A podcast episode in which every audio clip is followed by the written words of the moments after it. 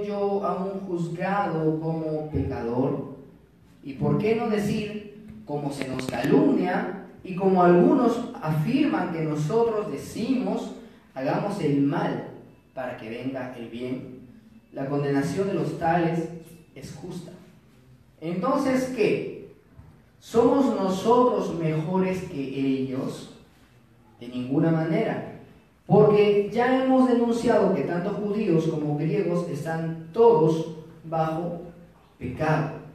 Como está escrito, no hay justo ni alguno, no hay quien entienda, no hay quien busque a Dios, todos se han desviado, aún se hicieron inútiles, no hay quien haga lo bueno, no hay ni siquiera uno. Sepulcro abierto de su garganta, engañan de continuo con su lengua, veneno de serpientes hay bajo sus labios. Llena está su boca de maldición y amargura. Sus pies son veloces para derramar sangre. Destrucción y miseria hay en sus caminos. La senda de paz no han conocido. No hay temor de Dios delante de sus ojos. Ahora bien, sabemos que cuando dice la ley, lo dice a los que están bajo la ley, para que toda boca se calle y todo el mundo sea hecho responsable ante Dios. Porque por las obras de la ley, ningún ser humano será justificado delante de él, pues por medio de la ley viene el conocimiento del pecado. Amén. Oremos. Padre eterno, bendito Señor, te damos gracias en esta mañana por permitirnos eh, estar aquí compartiendo tu palabra, Señor. Te pido que me ayudes, Señor. No soy, no soy Señor, eh, el más indicado para poder hablar de tu palabra, Señor. Sin embargo, a ti te ha placido de que esté aquí compartiendo, Señor, con tu pueblo. Te pido que me ayudes para poder ser fiel, Señor, a tu palabra, ser fiel a ti, Señor. Y a los que están sentados, darles un corazón dispuestos a escuchar y a aprender, Padre Eterno, acerca de las verdades descritas, Señor, en estos versículos de Romanos. Ayúdanos a que esto nos nutra espiritualmente, nos edifique, Señor, como iglesia. Te lo pedimos, Padre Eterno, en el nombre de Jesucristo. Amén. Antes de iniciar, quisiera que se aprendan una palabra. Una palabra que suena medio, medio extraño. Eh, y esta es diatriba. ¿Sí? Diatriba diatriba, así es, diatriba. Por ahí al fondo dice, ¿y con qué se come esto? ¿Qué significa diatriba? Diatriba es una técnica literaria que utiliza bastante el apóstol Pablo. Y en esta técnica, el apóstol eh, es como si se enfrentara con un oponente. ¿no? Ese oponente le hace preguntas y el apóstol responde. Pero este oponente en realidad no existe sino más bien que el escritor se está anticipando a cualquiera que pueda hacer este tipo de preguntas. ¿No? Porque en nuestro tiempo, cuando hablamos, por ejemplo, acerca de, la justicia de Dios, y precisamente esto lo vamos a ver en, la carta de los romanos en las próximas semanas, cuando algunos dicen, pero Dios es injusto, ¿por qué, por qué es que Él condena, eh, él condena a algunos y a otros no? Apóstol ya se anticipó hace dos mil años a esa pregunta. ¿no? Y en los próximos capítulos lo van a ver cuando Dios, cuando Pablo habla acerca de eso. ¿Es acaso Dios injusto? ¿no? Ya todas las preguntas que, que se hacen en este tiempo, los ateos, agnósticos o simplemente todo aquel que no quiere creer, ya están anticipadas en las escrituras. Y varias de esas las veremos en estos versículos.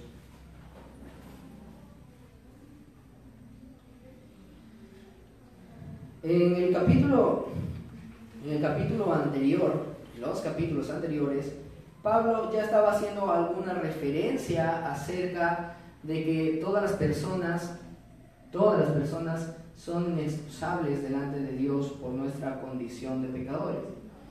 Y sobre todo la semana pasada estábamos hablando acerca de eh, pueblo de Israel étnico, de los judíos, y acerca de que si ellos eran aún el pueblo de Dios.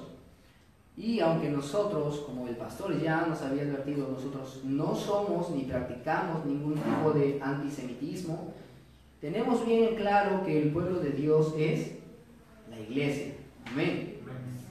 Entonces, eh, Pablo comienza este nuevo capítulo haciéndose esa pregunta. ¿Cuál es entonces la ventaja del judío? Recordemos de que eh, esta es la carta a los romanos. Pablo estaba escribiéndole a los cristianos en Roma. Pero también se anticipa acerca de la gente de su propio linaje. Pablo era judío. Entonces él dice, ¿y nosotros qué ventaja entonces tenemos de ser judíos? ¿O cuál es el beneficio de la circuncisión? Porque varios podrían decir, bueno, entonces si los judíos están tan mal, ¿para qué, ¿para qué todo lo que ha pasado antes? ¿Para qué la circuncisión? ¿Para qué las leyes? ¿Para qué el Antiguo Testamento? Podríamos decir inclusive. ¿Para qué el Antiguo Testamento? Pero Pablo responde, grande en todo sentido.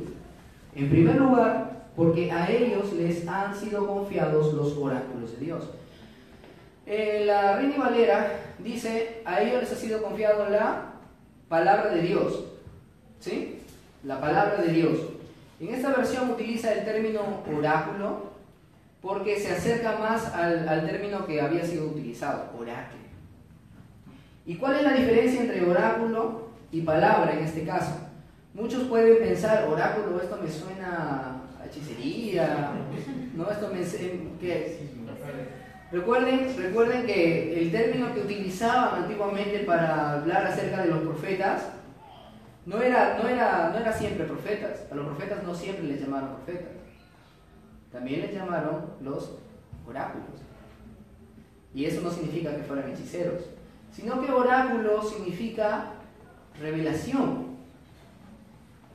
El término oráculo hace referencia a que esta palabra, la palabra de Dios, no solamente llegó así del cielo escrito o que a alguien se le dijo, este, escribe lo que te voy a dictar, sino que es una palabra que fue revelada a los profetas de muchas maneras, como dicen hebreos, ¿no? Dios habiendo hablado en otro tiempo a los profetas de muchas maneras, ¿no? A esto se, refiere con el oráculo. Y no solamente estamos hablando de la Torá, estamos hablando de todo el Antiguo Testamento. Todo el Antiguo Testamento fue revelado al pueblo de Israel. Cuando nosotros entramos en una... Eh, ¿Cuántos de, los presentes han postulado a la universidad? Tenemos varios, varios, varios eh, ex postulantes la universidad. Cuando nosotros vamos a postular a la universidad sabemos de que tenemos que pasar un examen, ¿verdad? Entonces, ¿qué beneficios tendríamos nosotros si antes de dar el examen ya se nos dio, por ejemplo, un banco de preguntas? Versus alguien que simplemente va a dar el examen sin saber nada de lo que, va, de lo que puede venir. ¿Quién tiene más oportunidades? El que ya, tiene, el que ya estuvo en una academia, el que ya tiene el banco de preguntas, por acá dice el que tiene la ficha. Pero eso es como para que tengan una referencia. El que ya se ha preparado de antemano, anticipándose a las cosas que han de, han de venir en el examen, tiene mucha más ventaja que aquel que simplemente se presentó. ¿No es así? Lo sabemos en la vida práctica. De igual manera, Pablo está haciendo esta referencia. Entonces, ¿de qué, nos ha valido ser judío? ¿De qué nos vale haber tenido eh, la circuncisión? Bueno, pues ya sabías la revelación acerca del carácter de Dios. Porque para nosotros la ley es la representación escrita del carácter de Dios.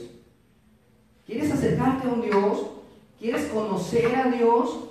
Tienes que saber a qué Dios estás, estás este, tratando de buscar. Entonces, ¿quién es mejor que los judíos a quienes les fue revelado precisamente toda esta ley para conocer a Dios? Entonces, como diría uno de nuestros personajes favoritos de Marvel, eh, el teólogo Ben Parker, un gran poder demanda una gran responsabilidad. Amén. Amén. La Biblia también habla acerca de esto. En el Evangelio de Lucas, Evangelio de Lucas, eh, el Señor les habla una parábola a los discípulos y les habla acerca del siervo vigilante, aquel que está pendiente de cumplir la voluntad de Dios. Y miren que los, los discípulos también, anticipándose a Pablo, también preguntaron, Señor, ¿esto lo dices solo a los judíos o a todos en general? ¿Nos lo dices a nosotros también, tus discípulos? Y entonces el Señor responde, ¿quién es ese siervo fiel que cuando su Señor venga lo va a encontrar haciendo lo que tenía que hacer? Y culmina con la frase, porque al que más se le da, más se le demanda. Yo creo que el guionista de Spider-Man había leído también la Biblia. Al que más se le da, más se le demanda. Y este precisamente es el pueblo de los judíos. A ellos se les demandó mucho más. Y ahora en nuestro caso, a nosotros que venimos todos los domingos a la iglesia, entre semana estamos en los estudios bíblicos, también se nos va a demandar, porque estamos conociendo la ley de Dios. Estamos conociendo cuál es la voluntad de Dios y estamos entrando en terreno peligroso si aún sabiendo lo que debemos hacer, aún así queremos entrar en rebelión contra Dios. El mismo Señor decía, a esa persona es mejor que no hubiera nacido, que conociendo lo bueno, aún así se revele. Esa es la condición precisamente de los judíos. Ahora, cualquiera puede decir en este caso, como decía un familiar mío, eh, entonces no quiero escuchar. Prefiero que no me hablen de doctrina, porque si más sé, más se me va a demandar. Peor todavía. Porque teniendo la oportunidad de conocer, ya estás actuando en desprecio hacia la palabra de Dios, desprecio hacia el conocimiento de Dios desobediencia a los mandamientos, porque Pedro culminó también escribiendo crecer en la gracia y el conocimiento de Jesucristo. Entonces, si es que alguien dice, bueno, para evitarme la condenación prefiero no seguir estudiando, peor todavía. Nadie se va a salvar en este caso.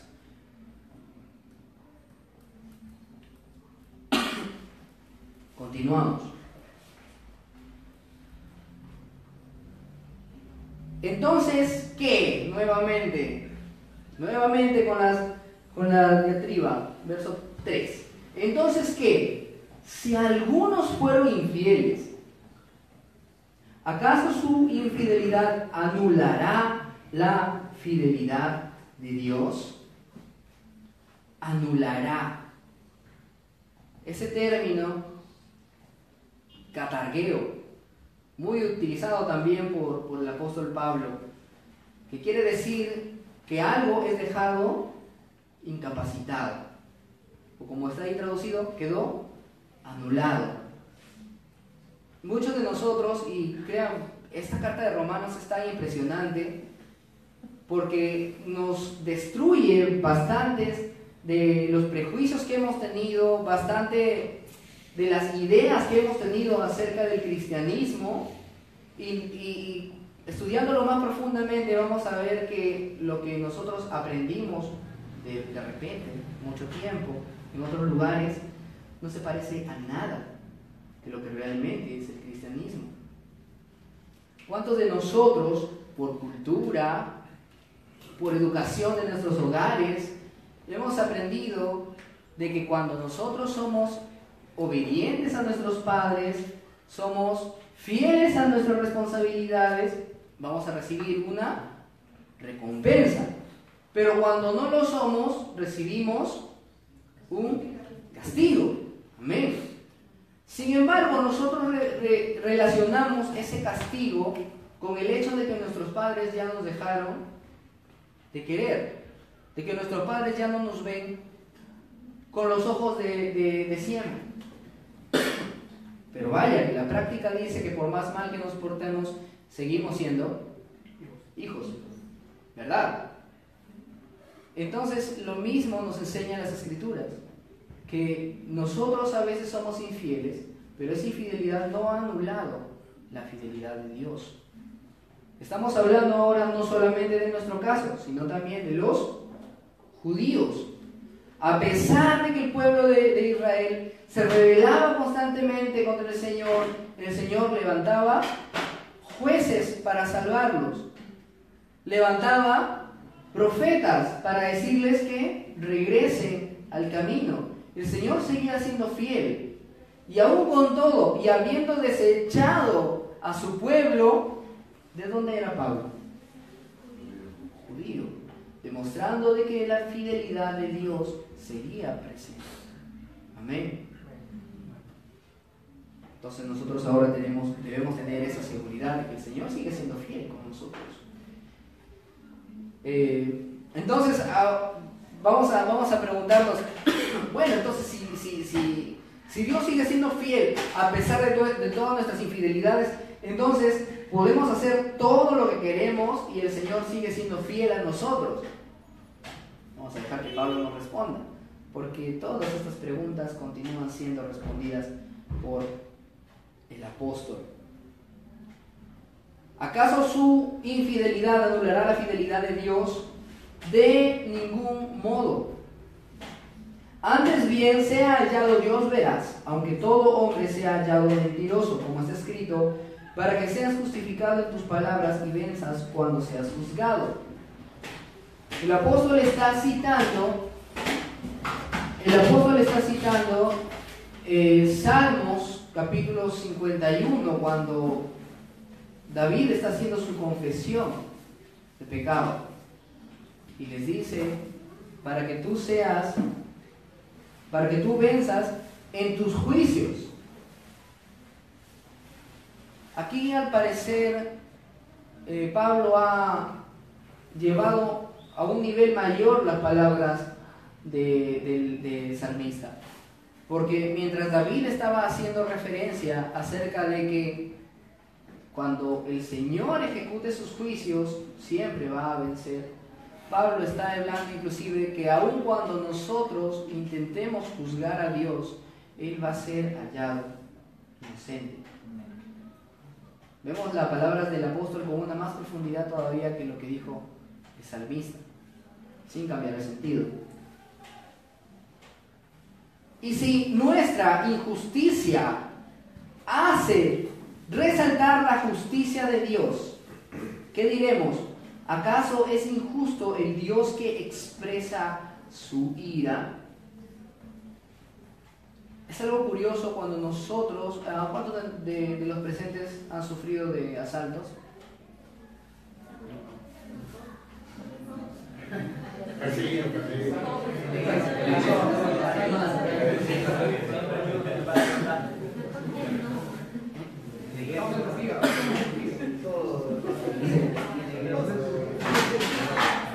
Amén. Tranquilo chicos, no se emocionen.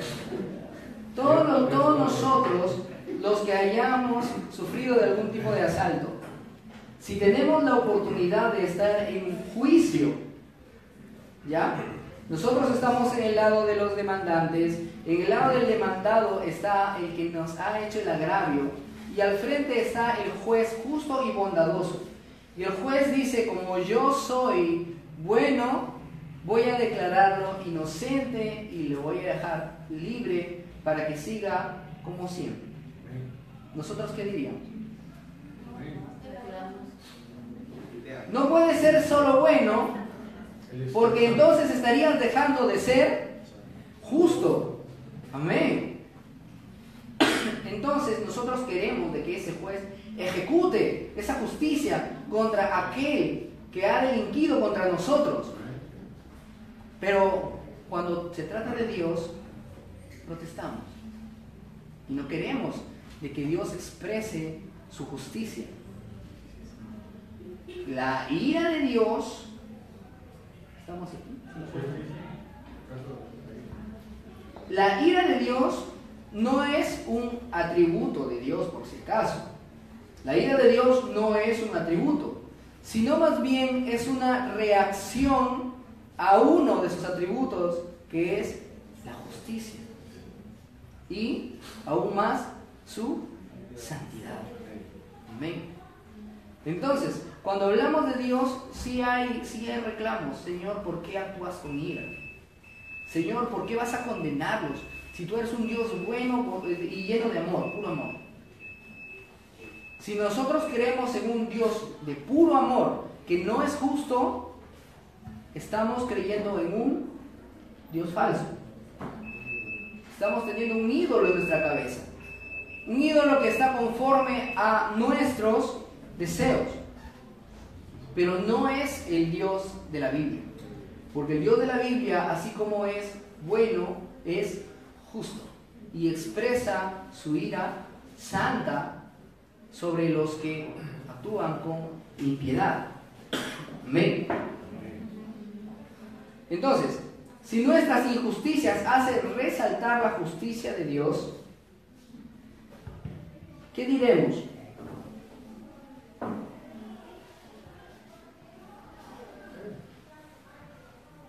¿Acaso es injusto el Dios que expresa su ira? Hablo en términos humanos.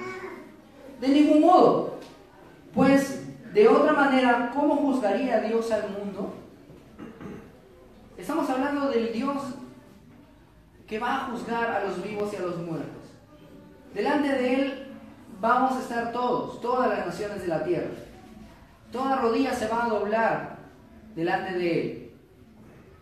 Y cuando lleguemos a, su juicio, y como Jesús expresó en la parte donde habló acerca del juicio de las naciones, a la derecha los benditos de mi Padre, a la izquierda ustedes se irán al fuego eterno. Y los de la derecha van a gritar, injusto, injusto, porque eres malo, sálvalos, perdónalos, porque son tus hijos. ¿Será así? No, porque Dios es justo.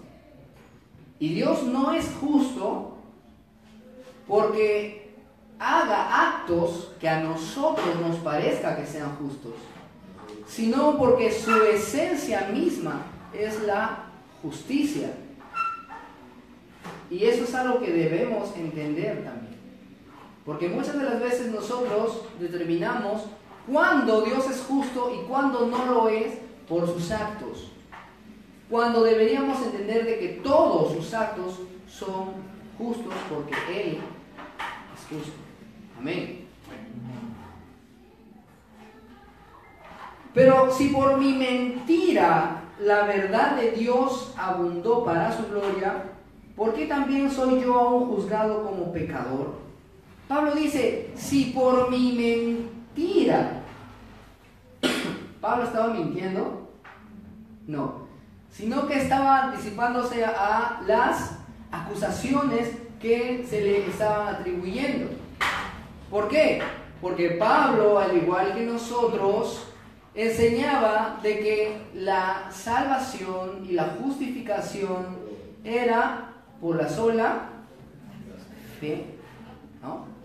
Por la sola fe no por las obras de la ley. Entonces le estaban diciendo, Pablo, Pablo, estás mintiendo, Pablo. Estás mintiendo, estás llevando la condenación a, todas esas personas porque al creer, recuerden, recuerden que esto también es un estilo de arriba, al creer que son salvos solamente por la fe y por la gracia, esto les va a sonar familiar, al creer que son salvos solamente por la fe y por la gracia, van a hacer lo que ellos quieran. Y van a pecar. Y van a vivir como si no tuvieran ley. Pablo, tú los estás llevando a la condenación. En este tiempo estamos escuchando, escuchando muchas veces las mismas frases, ¿verdad? Solo que ya no, ya no es contra Pablo, sino ahora es contra nosotros. Pero Pablo no. Pablo estaba convencido de que aquel que creyera sería nacido de nuevo y entonces entendería que debía abundar la gloria de Dios. Pero si por mi mentira, o sea, por lo que ustedes dicen que es mentira, por la justificación únicamente por la fe, la verdad de Dios abundó para su gloria, ¿por qué también soy yo aún juzgado como pecador? Pablo estaba hablando no solamente de una fe teórica, estaba hablando de una fe práctica. Pablo les estaba diciendo, está bien, ustedes dicen que yo estoy mintiendo, pues vean la evidencia. Todos los creyentes que están glorificando a Dios con esa verdad del Evangelio, ¿cómo es que pueden decir de que esto es una mentira? ¿Cómo es entonces que me siguen a mí juzgando como un pecador? Porque es lo que estaban haciendo con Pablo. Recuerden de todas las persecuciones que sufrió el apóstol Pablo hasta el día de su ejecución con Nerón. ¿Y por qué no decir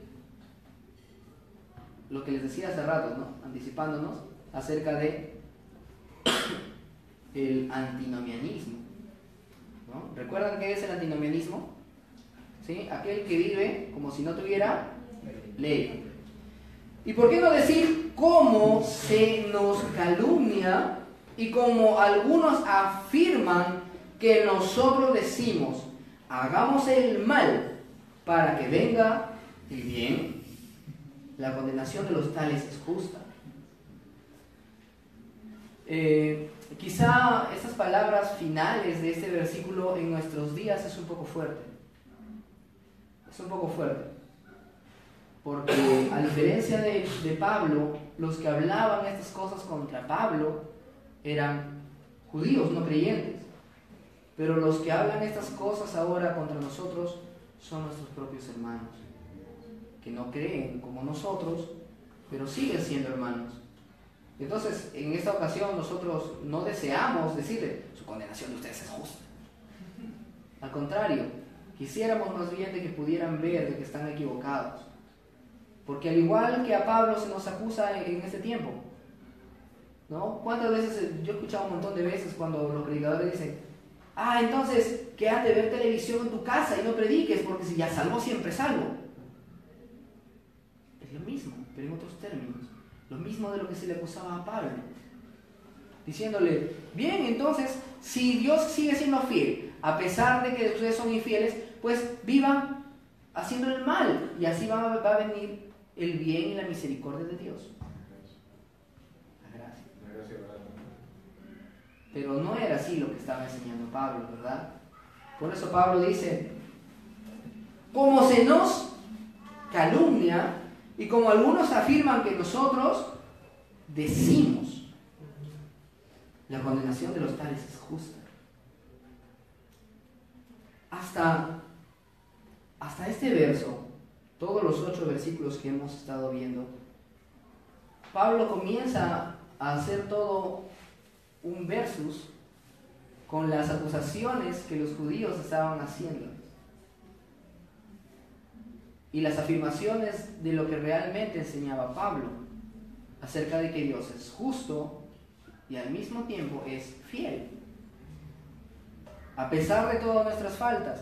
Y ahora nosotros en nuestra aplicación de nuestra vida práctica recordamos también, como les dije, a pesar de nuestras desobediencias, nuestros padres siguen siendo nuestros padres. Nosotros seguimos en la condición de hijos. Y aún más, si estamos hablando de nuestro Padre Celestial, que nos adoptó, como vimos en los cantos ¿no? que hemos tenido, Él nos adoptó por medio de la sangre de Cristo. Y aún más adelante, ya cuando, cuando vean los siguientes capítulos de, de Romanos, cuando Pablo comienza a decirle, ¿quién nos condenará si Cristo es el que nos justifica? ¿Quién nos va a acusar? ¿Quién nos va a condenar? Nadie. Porque no, nada ni nadie nos, nos podrá separar del amor de Dios que es en Cristo Jesús, Señor nuestro. Amén.